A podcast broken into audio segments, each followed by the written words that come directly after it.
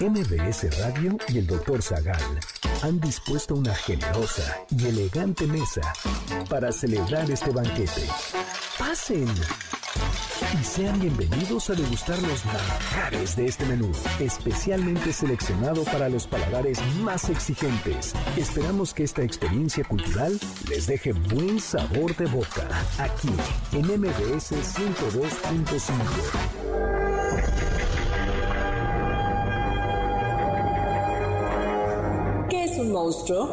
¿Cuál fue el primero en aparecer en la pantalla grande?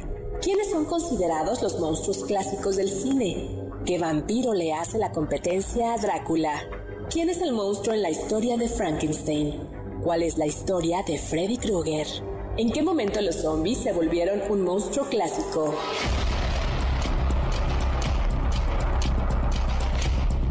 Hoy hablaremos de muñecos asesinos, el hombre invisible, científicos desquiciados, juegos macabros, aliens. Payasos que no dan risa, moralejas sangrientas. Y más sobre monstruos de la pantalla grande. pantalla grande.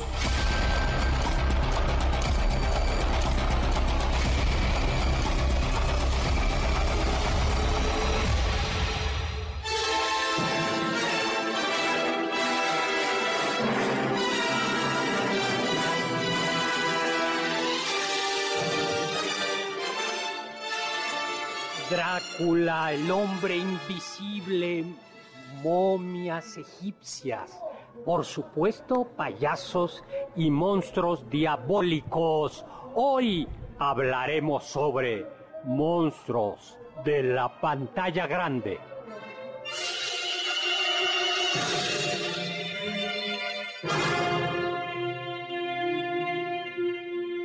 Hola, hola amigos y amigas, ¿qué tal? ¿Cómo están? Soy Héctor Zagal y estoy encantado de estar con ustedes en este sábado, un sábado festivo a pesar del tema de los monstruos, porque estamos transmitiendo en vivo desde el Hipódromo de las Américas en la Ciudad de México, en el Festival de Asados y Parrillas, Brasas México y me acompaña la elegante y distinguida Carla Aguilar. Hola Carla, ¿cómo estás? ¿Qué tal, doctor? Qué bueno que no dijo la slasher, Carla, porque aquí con los asados, el tema, se mezcla un poquito lo grotesco y lo sabroso. Uy, huele riquísimo. Y nos acompaña también en representación a ver quién será ahora. en, representación. No, a ver, ¿cuál es tu monstruo favorito de la pantalla grande? Yo creo que el hombre lobo. En representación del hombre lobo. Oscar Sakaguchi. que ahorita estoy viendo cuándo me puedo escapar para ir a probar lo que hay aquí porque Uy, eh, está muy bien el ambiente. Huele riquísimo, huele riquísimo el, este olor a carne asada, carbón. Por ahí hay unas cervecitas que se nos antojan mucho, copitas de vino. hombre, con este calor, doctor. Y este súper ambientazo, ¿no? Festival de asado carrilla, eh, asado y parrillas brasas México. Va a estar mañana. Nosotros acabamos de llegar, pero no nos vamos a ir sino después de probar aquí. Alguno que otro asado, doctor. Oye, y como este banquete es un banquete cultural, cuando tú piensas en carnes asadas, a ver, lúcete, alguna obra literaria donde aparezca carne asada, mm. Oscar Sakaguchi. La Iliada. Esa la venía diciendo en el camino, así lo escuché. Bueno, a ver, ¿qué parte? ¿Eh? ¿Qué parte? Ah, en muchos, muchas partes del libro. O sea, eh, a cada rato se muere Héctor, carne asada. Este, ganamos la batalla, carne asada. Esa en realidad la iba a decir yo. Bueno, pues yo pienso, pienso en ahora, en claro, en Don Segundo Sombra de Giraldes, esta novela magnífica, eh, una novela gauchesca y, bueno, pues por supuesto se come carne asada. ¿Y tú? A ver, no, carne asada y novela. Ay, doctor, yo, estaba pensando en la Iliada, pero me acuerdo en este muy específico donde están en la Odisea. Es en la Odisea donde están unos vientres de ovejo, de cordero, no me acuerdo, y están rellenándolos con sangre y ese es el antepasado de nuestra actual salchicha y de los chorizos, ¿De la moronga? ¿De la morcilla? Bueno, pues ya, pues, pues tenemos, tenemos, muy bien. Bueno, estamos en vivo, eh, no, en vivo, como estamos solo aquí, pues no hay teléfono, pero sí mi correo hzagal Zagal con Z y a ver si tenemos ya algún Twitter. Todavía no, todavía no. Bueno, pues comencemos, ¿no? ¿De dónde viene la palabra monstruo? Monstruo viene de monstrum, que significa prodigio. Por eso tú eres monstruoso, Oscar Sakaguchi. Sí, era lo curioso, que ahorita prodigio no se utiliza tanto para esa acepción como monstruosa, eh, pero... Eh, es prodigio, él pensaba que, era así, ¿no? prodigio, aquel que predice, o también aquel que predice algún extraño acontecimiento. Bueno, la música de fondo es una música fósica monstruo, poco monstruosa, pero bueno, ¿no?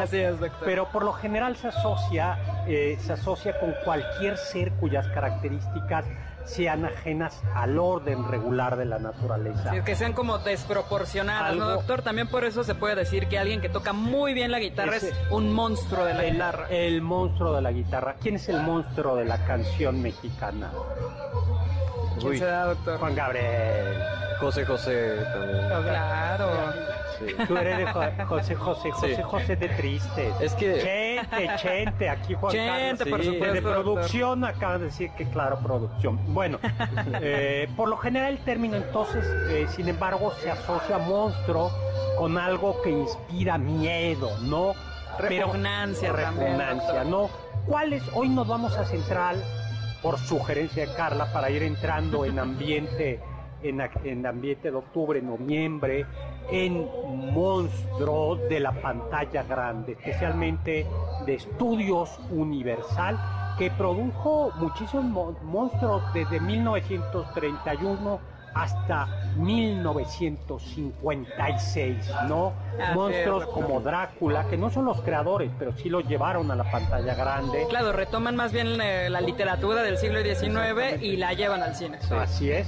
No. Porque también Dr. Jekyll y Mr. Hyde fue llevada al cine, Frankenstein. Eh, el hombre invisible, la momia y el hombre lobo. ¿Con quién comenzamos? Vamos rápido con Drácula, doctor. Simplemente para contar que no fue la primera película de Drácula o inspirada en la novela de Bram Stoker porque la que hizo Universal Studios de 1931, esa es como la más recordada, donde sale Bela Lugosi, que es yo creo que el vampiro clásico que nos imaginamos todo cuando hablamos de Drácula. Pues yo fui en matiné al estreno del primer primer Drácula. Fue allá por 1900, 1922. 1922 la vi en Berlín y se llamaba Nosferatu, una sinfonía del error. Y por cierto, eh, el actor alemán Max Schreck fue el encargado de darle vida al conde Orlok, que es así como peloncito y con las uñas largas. Pero este Drácula hubo un pequeño problema. No fue autorizado. Los derechos de autor. Los derechos de autor. Y bueno, pues hubo problemas hubo problemas. De eh, hecho, la película tuvo que ser destruida por dictamen de un juez y la que ya tenemos ahora, que de hecho sí la pueden encontrar, ya sea que la pasen en algún cine o por internet, se recuperó gracias a pequeños trozos que se dejaron a lo largo de Europa porque se destruyeron varias copias. Así es. Pero vayamos ya a 1931, cuando tenemos en efecto el Drácula con Le Vega Bela Lugosi, eh, que pues es el conde Drácula ya como lo vamos teniendo eh, ya consagrado, o sea, donde se conjugan todo lo que sabemos de los vampiros, que no tienen reflejo, es un conde de Transilvania, es muy elegante, la sangre, los ajos. Que duerme en su féretro con tierra, Así tiene miedo a la luz. No, a ver qué más sabes de vampiros. Tú, a ver, tú podrías sobrevivir a, a los vampiros? A ver. A los de Crepúsculo, sí. Bueno, los de Crepúsculo, los de Crepúsculo es facilísimo, ¿no? Si son Sí, ve- claro, vampiros sí. vegetarianos. No, a ver, pero es, a ver, que ya, ya aquí Carla te dijo algo, pero ¿cuál es la regla básica de un vampiro para enfrentar a un vampiro? Eh, con una estaca en el corazón. Bueno, esa es, esa es pero ya de frente, pero una bueno. para prevenirse de los vampiros. El, el ajo ayuda para... Sí, la ayuda, Por supuesto. Ah, pero te está Eh, fallando, mano. bueno, tiene que ser en el día. eh, Bueno, muy bien. también. Eh, ¿Y cómo evitas que un vampiro llegue a tu casa? Unas tijeras abiertas, no eso es para No. brujas, no. Oye, pues, Simplemente no le permitas la Oye, entrada. Oscar Sakaguchi, ¿qué tienes en el cuello? ¿Te mordió un ¿Yo? vampiro? No. Ay, perdón. Pero si está lleno de cardenales tu cuello, Exactamente. Oscar. ¿Qué pasó ahí? Es cierto. Vamos a sacar una fotografía. Ay, Bueno, no sabías. A ver, pero tú sí te la sabes. Claro, doctor. Si no dejas entrar al vampiro, podrá estar rondando fuera de tu casa, pero no se va a meter. Si tú no lo invitas, si tú no le permites entrar, Así los es. vampiros son muy respetuosos Ajá. y no entran. qué educados. Sí. Muy tú, educado, tú se ve que sí abriste la puerta ayer y le dijiste, Ah. pase, pase. Oye, seguimos hablando de Drácula, ¿no? Perfecto. Eh, bueno, Drácula... Y que yo creo que es el monstruo que más películas, o sea, que hace más apariciones Sí. en el cine, todavía en el siglo XXI, doctor. ¿Cuál es el Drácula que más te gusta a ti, o, Carla? Ah, y el que hizo de este Francis Ford Coppola, ¿El de Ah, Fra- sí. Bram Stoker? el de Bram Stoker, o sea, ese me encanta, doctor. Eh, ese es... Pero ese, sí, ya que comienza... es interpretado por Gary Oldman. Sí, ese me encanta, ese. Da, mucho miedo. Da miedo, da miedo. Hay una escena impresionante hablando de carne asada, donde está Van, Van Helsing y van a combatir, ¿tú te acuerdas de esa escena? Van a combatir a los demonios, al, al vampiro y están en una, ¿cómo se dice? Están en una taberna y entonces el- la escena se abre cuando trozan una trincha, están trinchando un roast beef, ¿te acuerdas de esa escena? Sí, un roast beef sangui- eh, todavía con sangre, en término medio, Uy, y luego una cerveza. Claro, así, así sí se puede combatir a los vampiros. ¿Tu vampiro? Eh, yo creo que el de Van Helsing, pero de la película, el de 2004. Ya. O sea, no es muy buena la película, pero me gusta mucho cómo se transforma. Oye, yo les voy a decepcionar. ¿Por qué? Hotel- ¿Cuál es su favorito? Hotel Transilvania. Ah, eso es muy bueno, doctor. Es, es muy bonita la Sí. interpretación. sí. Es muy bonita, me cae, me cae muy bien. Eh, esa la veo con mis, con mis sobrinitas y la verdad es que es muy, muy buena, ¿no? Y luego, ¿cuál? La de Drácula, la leyenda jamás contada, donde Drácula termina siendo bueno. Sí, una víctima, ¿no? En Sí, realidad, de las entonces circunstancias. lo, lo comprendes un poco más. Bien. Luego, otro monstruo, Frankenstein. Pero, amigos y amigas, ¿cómo? A ver, pregunta Oscar Sakaguchi, ¿cómo se llama el monstruo? No sé. O sea, Frankenstein no, porque eso es para el doctor. Pero el monstruo. No tiene Ah, nombre. ya, ya me acordé. Creo que es el nuevo Prometeo. No. No, no, no. esa es la novela. Mm, De la- hecho, no recibe nombres. No, Eso también forma pero, parte de la violencia que se ejerce sobre él. Se llama la criatura, se refieren O el al- demonio, ¿no? La, criatura, exactamente, no tiene nombre. Bueno, pues Frankenstein o el nove- nuevo Prometeo, el doctor Frankenstein, inmediatamente atrajo la atención de, de, la, de las películas, de los cinematógrafos. ¿Y como qué Frankenstein tenemos? Tenemos uno, doctor, porque hay uno de la Universal Studios que fue también de 1900, de la década de los 30, y uno anterior de 1910 dirigida a la película Frankenstein con Sir, Searle Dowley. Habla de la historia de Frankenstein, dura 12 minutos, este científico que está buscando crear al ser humano perfecto. Y es muy interesante porque es una escena como de caldero de bruja, donde va mezclando varias cosas y va saliendo un monstruo que es todo lo contrario a un ser humano perfecto. Oye, ¿habrá puchero aquí en las brasas o todo? Ya nos tenemos Tendría- que tendremos que dar un, un, un- un ojazo, doctor. Bueno, vamos a un corte y regresamos.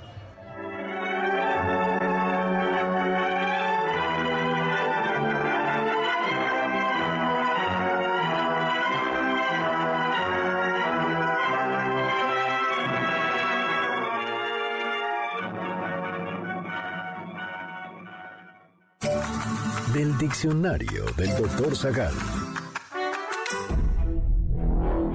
El término japonés kaiju originalmente designaba los monstruos y criaturas de antiguas leyendas japonesas. Actualmente refiere a un género cinematográfico y televisivo, en la que un monstruo de grandes dimensiones se presenta como el antagonista. El término designa también al monstruo gigante. Muchos consideran que Godzilla de 1954 es la primera película kaiju.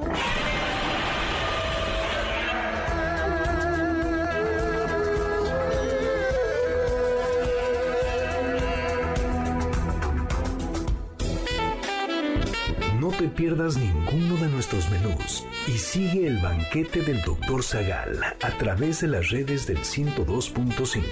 En Twitter, arroba mbs 102-5. ¿Quieres felicitar al chef por tan exquisito banquete? Llámale al 55 51 66 1025 en MBS 102.5. Estás escuchando el banquete del Dr. Zagal. ¿Tienen algún comentario? Pueden contactar al chef principal, el Dr. Zagal, en Twitter, arroba hzagal.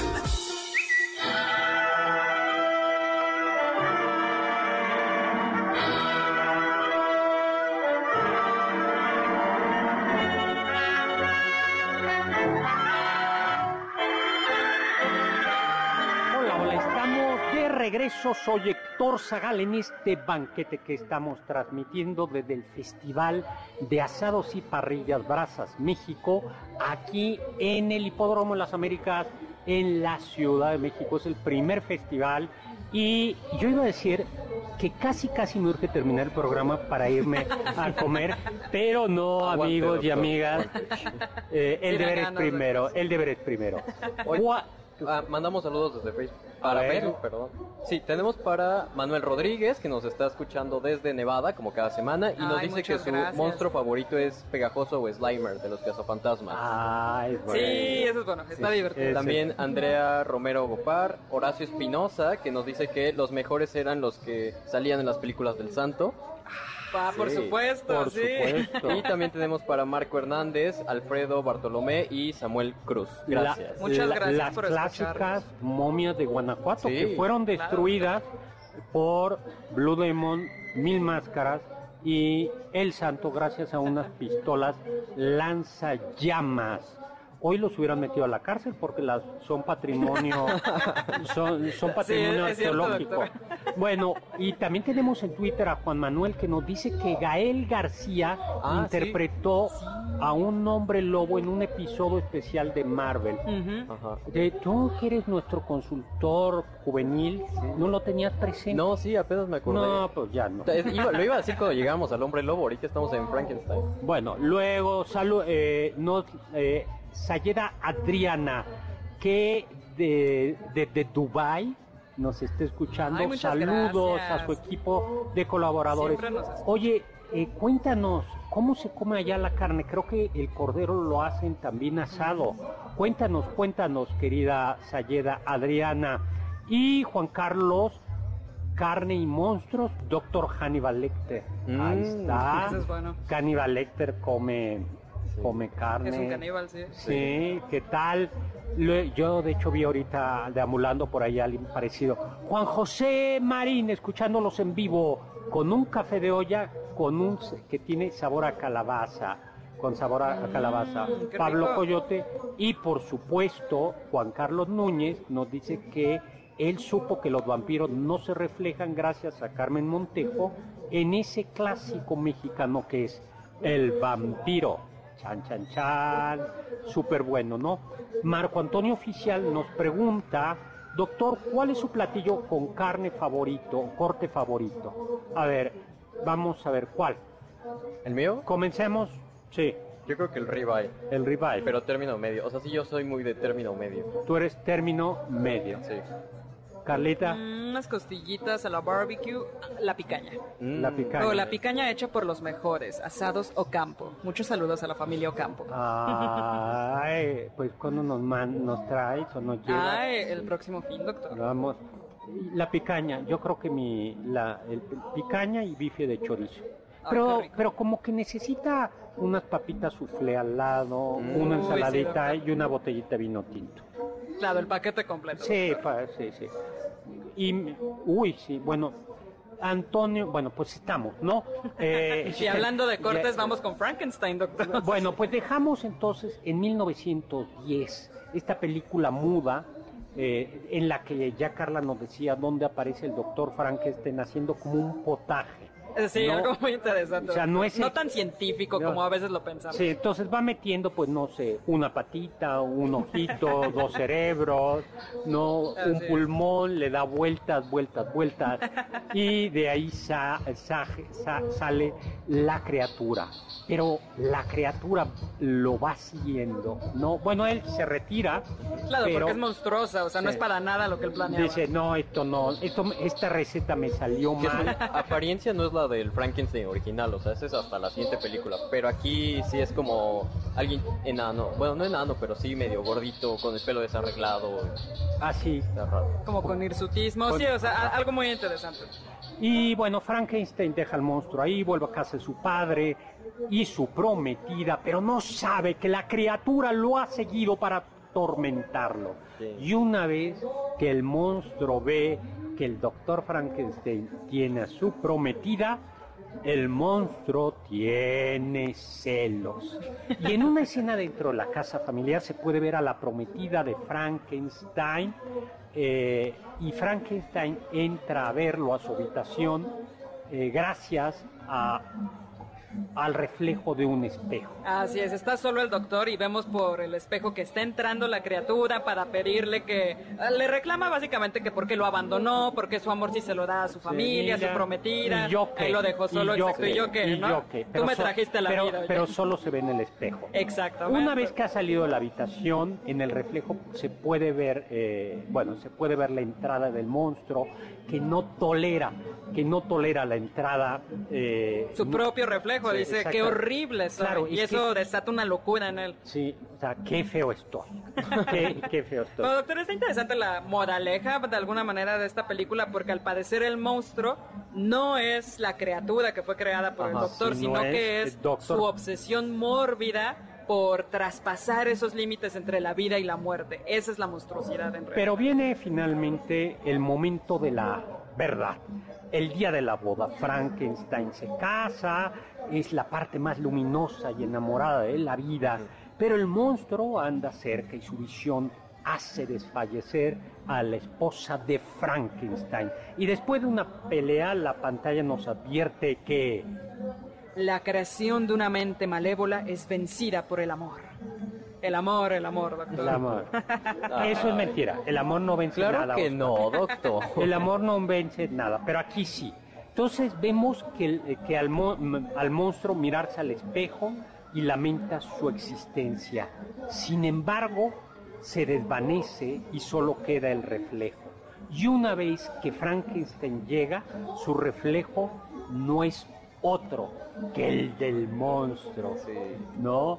Pero... Y esa es la primera película de Frankenstein. Sin embargo, el monstruo como lo conocemos y que pasa a formar parte de estos grandes monstruos de la pantalla grande, llega hasta 1931 con Universal Studios, con Frankenstein, dirigida por James Whale. Porque además algo interesante es que aquí aparece esta, estas cosas que asociamos bastante con Frankenstein, que es un asistente de un científico loco, que es Frankenstein, y además la electricidad, o sea, la tormenta eléctrica que ayuda a revivir a este cadáver y el grito, ¡Está vivo! ¡Está, vivo! Y a Fritz, que es el asistente. Y ya después se llamó Igor. El asistente jorobado. Esto la electricidad hay que recordar que cuando se escribe Frankenstein se había descubierto, estudiado la electricidad y se habían dado cuenta eh, que las ranas, este experimento de Galvani, las ancas de las ranas puestas en una, ¿cómo se dice?, en una verja de metal, en una noche de relámpagos,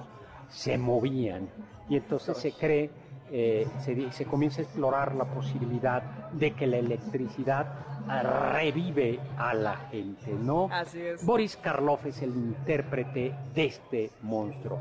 Para 1935 tenemos una película que seguramente hubiera escrito eh, el guion. ¿Yo? No, porque la película La, está no- la novia. muy... Ay, De la novia de Frankenstein. Frankenstein. Pero es una película de desamor al final.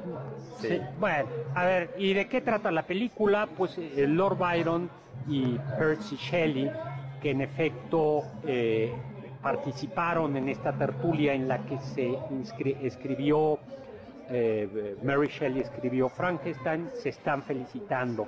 Pero eh, la, la felicitan, ¿no? Qué bueno que escribiste esto. Pero ella le dice que no ha terminado aún. Y justo después de los eventos de la anterior película, descubrimos que el monstruo no murió incendiado en un molino y que el doctor Frankenstein está con vida, ¿no? Mientras recorre el mundo y el pueblo en busca de paz. Pero Llega un personaje que conocemos bajo el nombre del doctor Pretorius y le dice a Frankenstein, porque además fue su alumno, le dice, oye, ¿qué te parece si seguimos ahí trabajando con cadáveres y le hacemos una novia a tu Eh, criatura? Ese era Oscar Sakaguchi. Dijo, dijo la, Está muy solito, la criatura está sola, todo el mundo necesita un amor. Le Si falta yo- luz a su vida. si yo- exactamente. Que sonríe un poco, claro. Sí, y entonces eh, Pretorius dice, "Jue- vamos a hacerlo. Sin embargo, Elizabeth la espoca, la... Sí, la esposa dice, oigan, ya me han robado mucho tiempo a mi esposo, quiero Sí, un poco ya. de paz. Sí, no, llegó a la luna de miel. Por favor, nada de monstruos.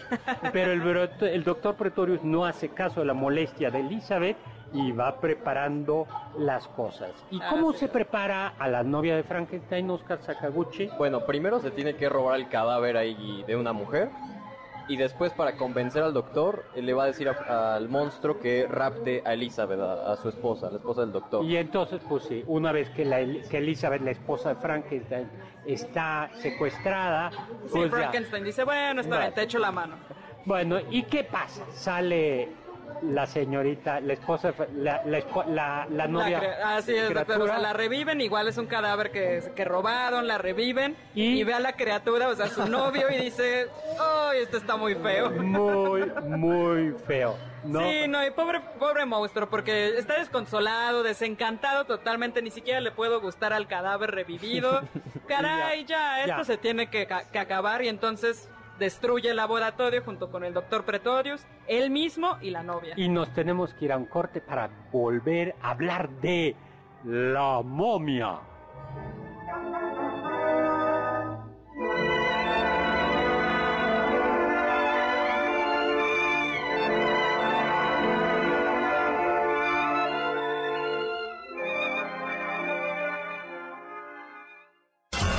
Los sabios dicen.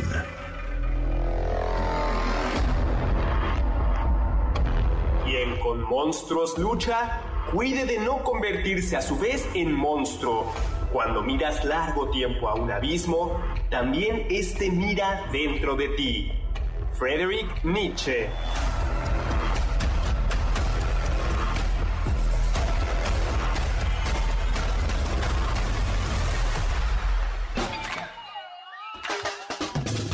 ¿Faltaste a alguno de nuestros banquetes? ¿Quieres volver a degustar algún platillo? Escucha el podcast en mbsnoticias.com. MBS 102.5. ¿Quieres contactar a los ayudantes del chef? Puedes escribirles en Twitter, arroba Carla Paola-AB, Héctor Tapia, arroba Toy Tapia, Uriel Galicia, arroba U Cerrilla, Lalo Rivadeneira, arroba Geribadeneira.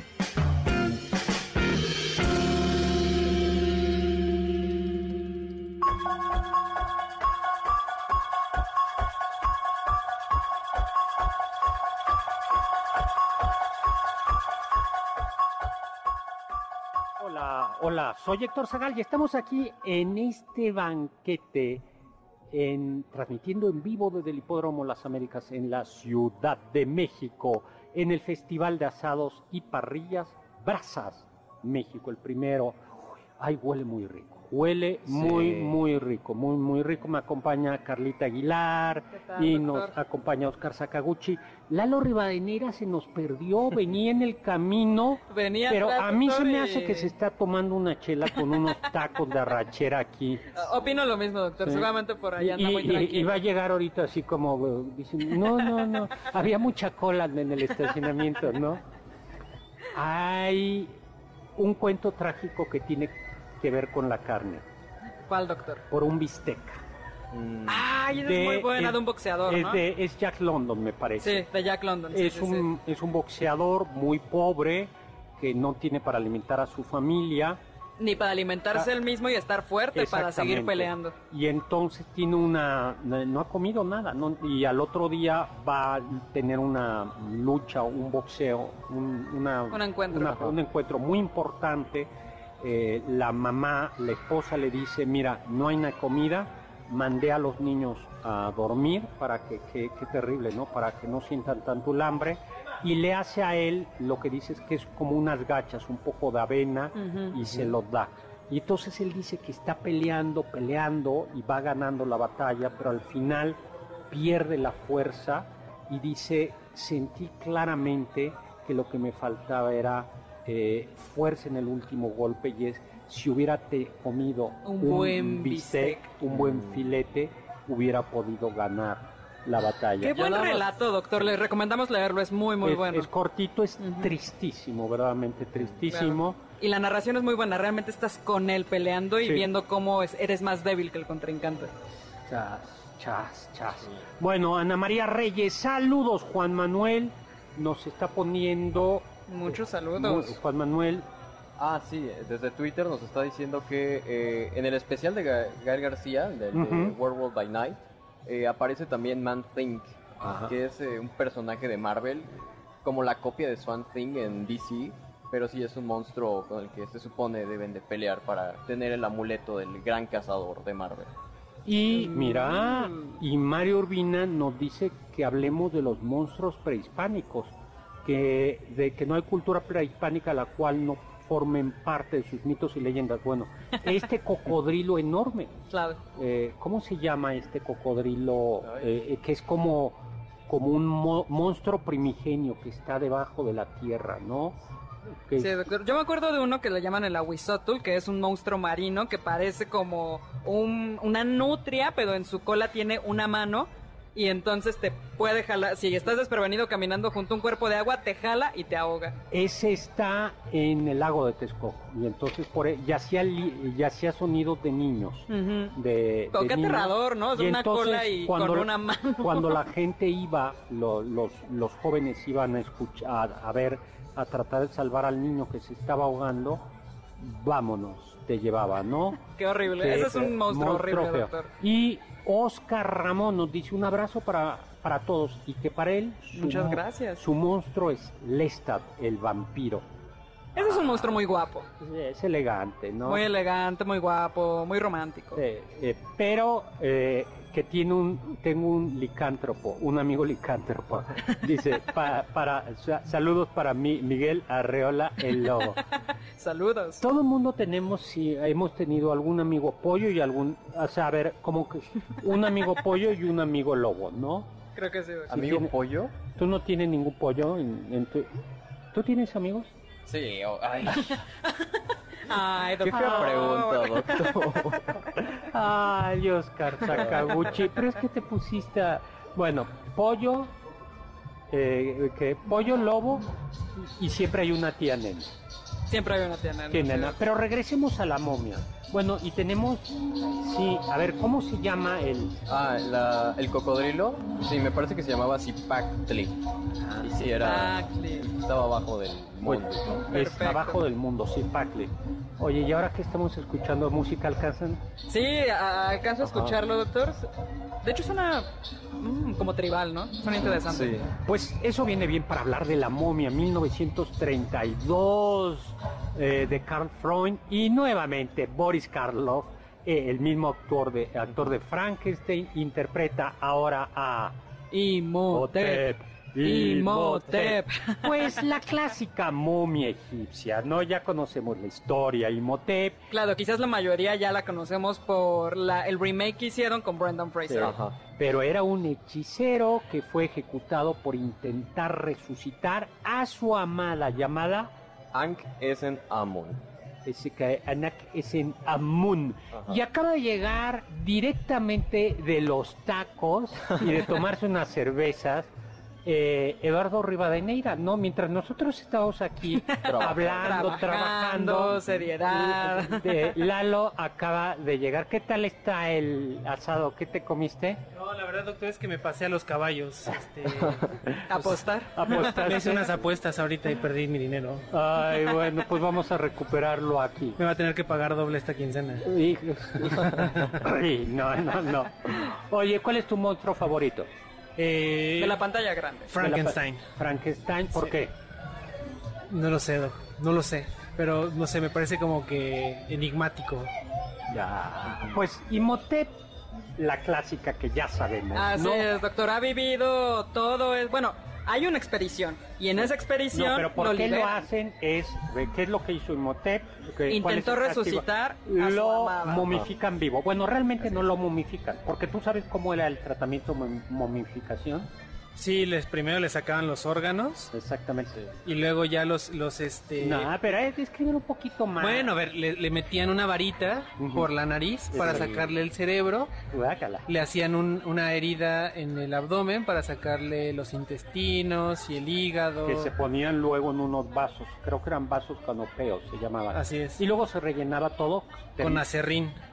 No solo con acerrín y con aceite. Bueno, y con mi- perfumes, ¿no? perfumes, mirra, incienso, se le se envolvía incluso con seda de con lino, se le ponía a veces miel. Eh, No, Vieran la casa que está, la cara de asco que está Es poniendo. que aquí huele muy rico y sale con eso. Oscar bueno, pero a Imhotep no lo hicieron eso, sino directamente lo Nada más lo vendaron, lo metieron Pero- al sarcófago. y que y se muriera. Así es, doctor. Y encuentra el clásico conjuro para resucitar muertos.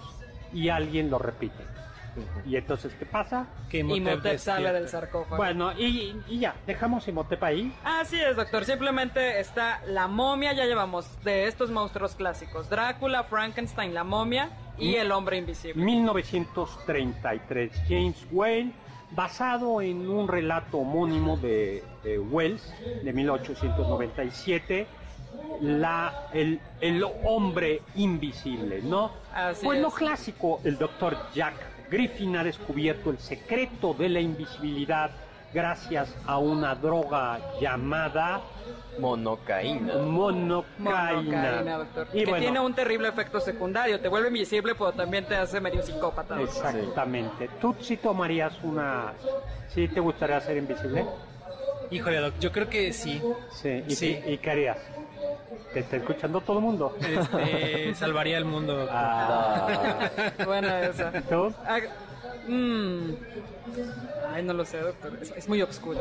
Ay. O transparente. O transparente. Oscar Sakaguchi. Este. Ay, yo creo que ya me hubiera ido a comer. Pero si fueras invisible... ¿Eh? Sí, pero no Por pago. eso, ya como no lo vemos, que no está aquí, Ah, no, pero... No, o sea, más por el sentido de voy, agarro la comida y ya no pagué. Ah, ya. Ah, ok, perfecto. perfecto. Yo quería, ay, eh, iría a todos los palacios de gobierno, a todos los lugares de, de todo el, sí, donde están los políticos, cuando están en contubernio y tal, para Claro, oír ¿Qué la- pasa detrás de la puerta? y luego lo ¿no? publicaría en forma de libro. Ay. pero ya sé Esa eso, es. ¿Mandé? No, pero no. Pero bueno, el problema clásico son los efectos secundarios, ¿no? Así es, que se vuelve y pa- se vuelve medio loco y pasa de hacer bromas ahí medio tranquilas a la gente a empezar a matar. Entonces lo empiezan a buscar y cómo encuentran a alguien que es invisible. Una noche después de que ha nevado lo están persiguiendo y ven las huellas en la nieve Ahora- y le disparan. Hay un problema con ser invisible. Es que para ser invisible no tienes que tener ropa y da mucho frío. Sí, claro. O sea, y- bueno, ¿No es y además va, va descalzo. O sea, imagínate en la Ciudad de México pisando como hombre invisible. Los chicles. Los chicles. chicles. No, Ay. no, y el frío, llueve, te hace frío, te da pulmonía. No, te mueres de pulmonía. Qué bonito, ¿no? No, ¿de qué murió el hombre invisible? De De pulmonía, de pulmonía. El hombre lobo. El A hombre ver, lobo, doctor. Es bueno Es bueno, no, bueno, 1935, como siempre la licantropía es folclórica. A ver, vamos a hacer examen de licantropía. Eh, ¿qué- ¿A qué le temen los hombres lobo, Lalo? A la plata. Exactamente, a las, ¿no? A las balas de a las- plata. a las balas de plata, ¿no? Pero este hombre lobo, ¿de dónde sale, eh? Eh, doctor, este es de la película de 1935 dirigida por Stuart Walker y es un es la historia de Wil- Wilfred Glendon, que es un botánico inglés que está en busca de una planta muy extraña que tiene la cualidad de ser selenotrópica. Selenotrópica, siga la luna, Así es, ¿no? así y es. cuando la encuentra, pues aparece como Lo ataca no, un, hombre, ser feral humanoide un- que es un hombre lobo. un hombre lobo, ¿no? Y regresa a Londres y ahí, y, y ahí a quién conoce o qué. Eh, va a conocer a un tal doctor Yogami que pues, le dice que también es botánico y que curiosamente lo vio en su viaje. Al Tíbet. Entonces, Pero no lo ayudó, no, pero sí sabe también que tiene la licantropía. pero lo que no le avisó el doctor Yogami es que la mordida de hombre lobo, Te transforma En en, hombre hombre lobo. lobo. ¿qué fue? ¿Vampiro o hombre lobo lo que te mordió ayer en el cuello? Ay, doctor. Bueno, nos vemos a un corte.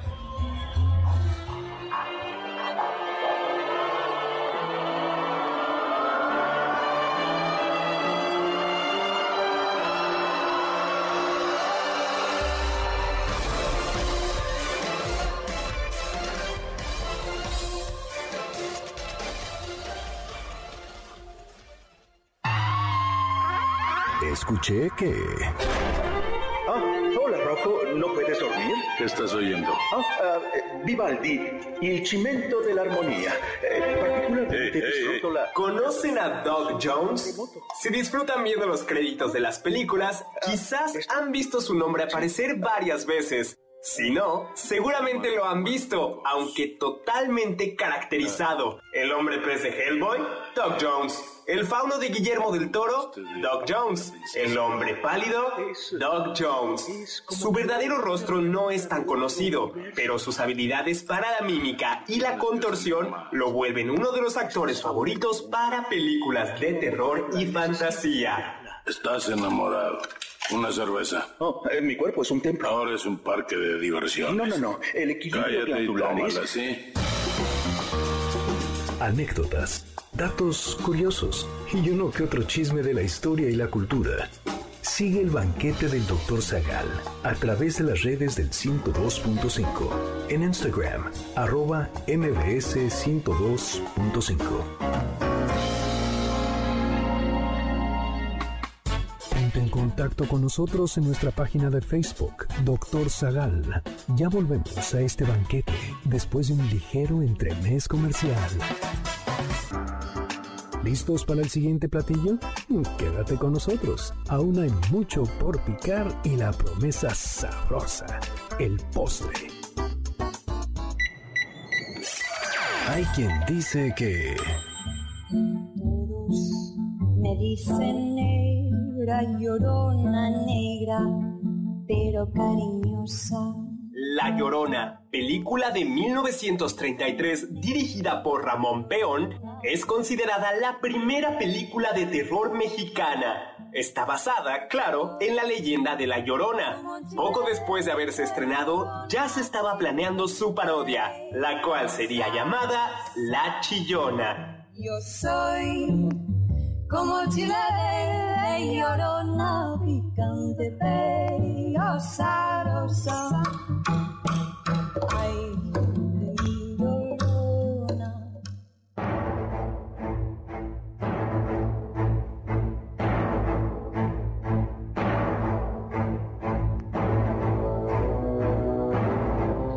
Hola, hola, estamos de regreso. Soy Héctor Zagal y estamos transmitiendo este banquete desde el Hipódromo Las Américas. En, eh, en realidad, creo que esto no sé si es Ciudad de México o ya es Estado No, de México. Ciudad de México, Ciudad de Todavía es Ciudad de México.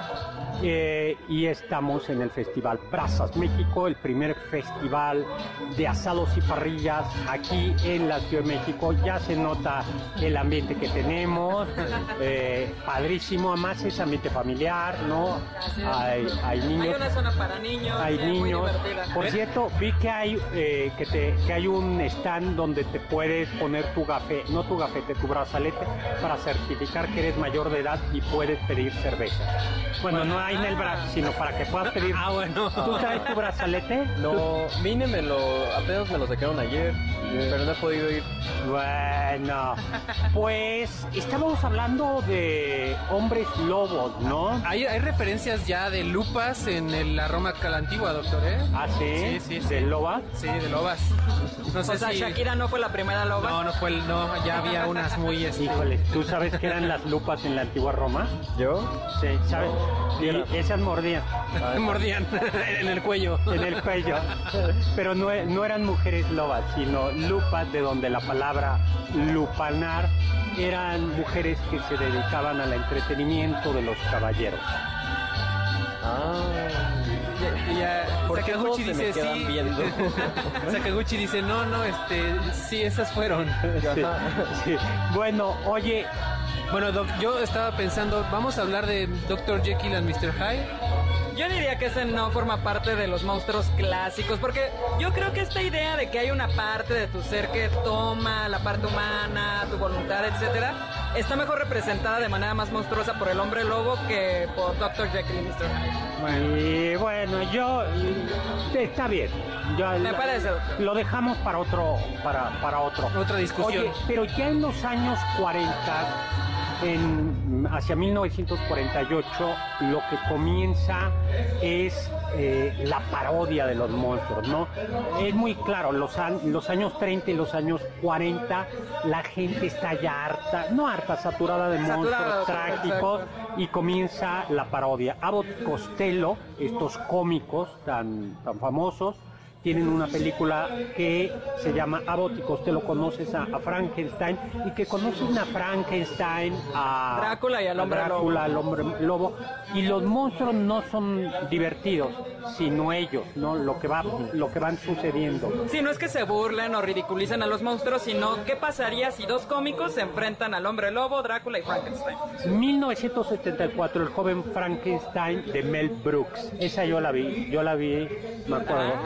Estaba- estaba buena, yo también la vi alguna Bueno, hay- no, hay que, pa- no hay que pasar por alto el clásico mexicano Pepito y Chabelo contra los monstruos. Ah, sí, claro. Esa no la he visto, esa no la he visto. Exactamente. Está bueno. Sí. En esa sale mi papá porque era scout en esa época y entonces los scouts que llevaban a, la, a grabar, sí? ajá, Sí. mi papá Ah, y qué su hermano padre. salen ahí. Porque justo es un problema, van los scouts en el campo y ahí se les aparecen los, Los monstruos. los monstruos, ¿no? La del joven Frankenstein es, es muy, Ese muy, sí está un tono cómico, pero... muy cómico. Pero sí. no es ri- o sea, no ridiculiza al monstruo en realidad. Pero sí cómico. Igor, Igor sale, Igor ya sale y es cómico. o es cómico, sí, Igor. Y, eh, y aparece la esposa de- o la novia de Frankenstein haciéndole, se le insinúa a- al monstruo alguna porque, porque dice es alto. Luego entonces, una cosa así. Mm, Interesante. No, exactamente, ese es como el, como el movimiento. Claro. Oye, ¿pasamos directamente a más monstruos modernos o zombies? Yo digo que pasemos ya a monstruos modernos, doctor. Así los podemos invitar a que escuchen nuestro programa en el podcast de zombies. ¿Qué tal la marca moderno en 1988? Pues yo creo que sí, doctor. Me parece que sí, doctor. Depende a quién le pregunte. De 20. Para Sakaguchi esa historia antigua. ¿En qué años naciste, Sakaguchi? 2004. ¡Qué horror, Sakaguchi! ¿Por qué? O sea, híjole, bueno. Pues en 1988, Child's Play, la, la marca de juguetes Good Guy, ha lanzado un muñeco que habla. Qué bonito. Qué bonito, ¿no? Y se imaginarán que todos los niños quieren uno. Pues el pequeño Andy no es la excepción. Pero Pero todo iba relativamente bien hasta que empieza a ir relativamente mal porque el muñeco que le llega a Andy contiene Contiene- el alma de un asesino en serie llamado Charles Lee, Lee Ray. Ray. ¿Cómo llegó allá allí? Pues por el clásico vudú, ¿no? El clásico vudú. Y cuando algo se pone raro o, en- o es inexplicable en las películas de Chucky, siempre se va a poder No se explica por el vudú. al vudú, ¿no? Bueno, porque Charles, este delincuente, era practicante del vudú y pues cuando lo van a ejecutar consigue transmitir Su alma. ¿no? A ver, pero este, tú te sabes, ustedes se saben cómo es el eh, el conjuro. El conjuro. Eh, está medio raro. A ver. Es algo así como Ade, Due, Dambala, dame el poder, te lo suplico. Pero la música que estamos escuchando sí suena así. Suena como para ritual, ¿no? Ade Dudé Dambala, Ade Dudé Dambala, dame el poder, te lo suplico. Y lo- yo lo que no sé es si esa es parodia o es película de miedo. La de, Ay, de sí da, sí da miedo. Sí. Yo iba a comprar, pero mis sobrinitas no me dejaron el Chucky. Hay un Chucky. Sí, no. Cuando uno es niño sí da miedo. Sí, Sí, da miedo. Las vi un día ya de grande y dije, tan súper... sí, como que da ansiedad No. que no lo paten. Sí, sí, es sí. que ese, ¿y por qué lo lanzan siempre? Es como arráncale la cabeza, patealo, no lo lances de Y lado. luego la novia de Chucky. Ah, No, bueno, es que primero está sí- la ahí sí ya trilogía fue una y luego- parodia, ¿no? Eso sí ya es parodia, sí, es sí. parodia. Y luego. Porque además se eh, referencian a ellos mismos, o sea, ya es una locura. Y no me acuerdo, películas. ¿es en la novia de Chucky donde sale el hijo de Chucky No. o es en la tercera? Es en la siguiente que es el hijo de Chucky. Ajá. Y el hijo de Chucky es bueno, quiere ser bueno, así como Oscar Sakaguchi. No como el doctor Zagal. No. Vacaciones de terror de 1989. También sale una película, una película, Bueno, una muñeca muy mala. doctor. Esa, esa película me robó el sueño por durante meses de la infancia, Sí, de de verdad. verdad. ¿En serio? Para mí fue, fue impactante, fue muy, o sea, de verdad no dormí como, o sea, dormí mal como un mes. Fue muy, o sea, me impactó demasiado. ¿Y con la segunda? No, nunca vi la segunda, no, después, Qué de que, bueno. después de que lo que me pasó con la No primera. sabía que había segunda Ah, ahí se- Creo que película. hasta Tatiana en la segunda. No, es Lucerito, Wow. sigue siendo Lucerito. No, ya. Tatiana. Pero bueno, está interesante porque se supone que es el- la alma de una bruja que quemó la Inquisición que está dentro de la muñeca. Y Eso por está padre, cierto, la historia está buena. y por cierto, si hay, ya les platicaría, si hay una bruja de la Inquisición, si hay una muñequita diabólica ¿Ah, en el sí? General de la Nación. La Inquisición, eh, ¿cómo se dice? Documentó un rito diabólico. Bueno, al final la Inquisición dictó esto no es diabólico, porque se suponía que era un, mira, esto se nos, dice, a ver si lo platicamos otro día, que era un fraile de Oaxaca que quería, que se escapaba según esto del convento para ir a seducir mujeres gracias a una muñequita Que lo, que lo corrompía. eh, dia- no, di- diabólica, que Ah. eh, eh, y la Inquisición, porque él dijo, es el diablo el pacto, con-". no, mijito, pero el archivo, pero está esa prueba, Sí, claro, o sea, fue un caso que que investigaron. pues. investigaron, ahí está, para que vean, luego que Mike Myers, Halloween, Gran personaje. Ah, gran, no, gran famoso doctor. su clásica máscara Blanca. blanca. Yo lo único que le este eh, es una máscara del capitán. ¿Saben de dónde salió esa máscara? No, ni idea. Sí. A ver, Se supone que es una máscara del Capitán Kirk de Star Trek, pero es como una máscara de él pálida. Por- Nunca y- lo había visto, ajá, nunca lo la había producción, imaginado, sí. Sí, La Bueno. producción lo, la eligió porque era muy inexpresiva.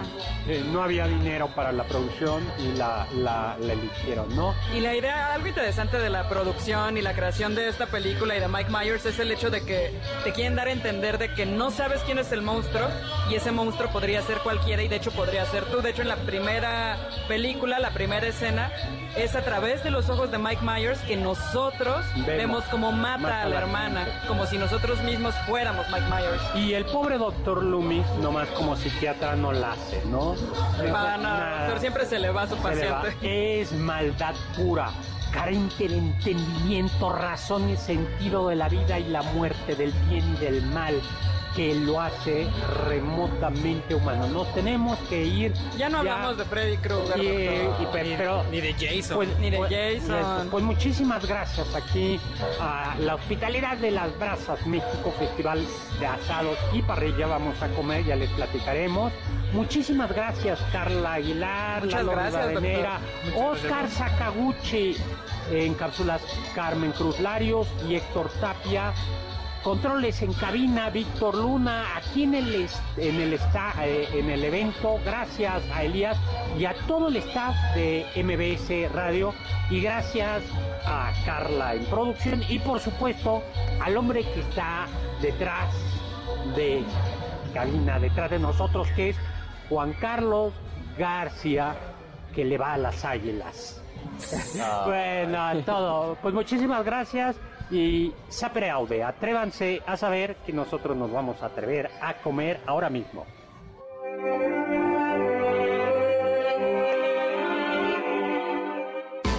Confiamos que este banquete ha sido un deleite gourmet y cultural. Gracias por escucharnos y nos esperamos el próximo sábado con una deliciosa receta que seguro será de su agrado. MBS 52.5